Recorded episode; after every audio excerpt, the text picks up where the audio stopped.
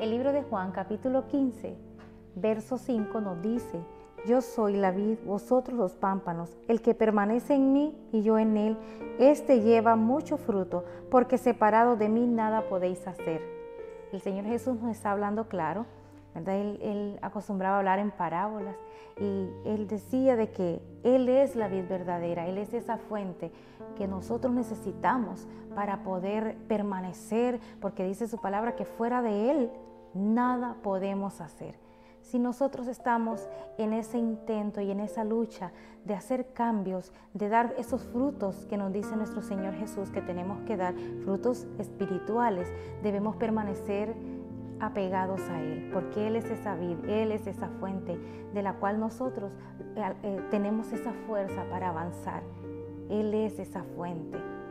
Solo apegados a Él, nuestros cambios pueden ser permanentes y verdaderos.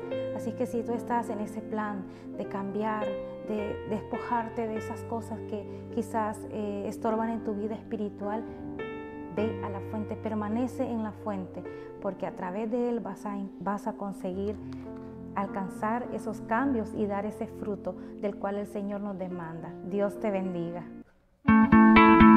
Si esta palabra ha sido de bendición para tu vida y has recibido a Jesucristo como tu Salvador, puedes llamarnos o escribirnos a los números que aparecen en pantalla y contactarnos a través de las diferentes redes sociales. Iglesia El Faro es un hogar de fe, sanidad y transformación.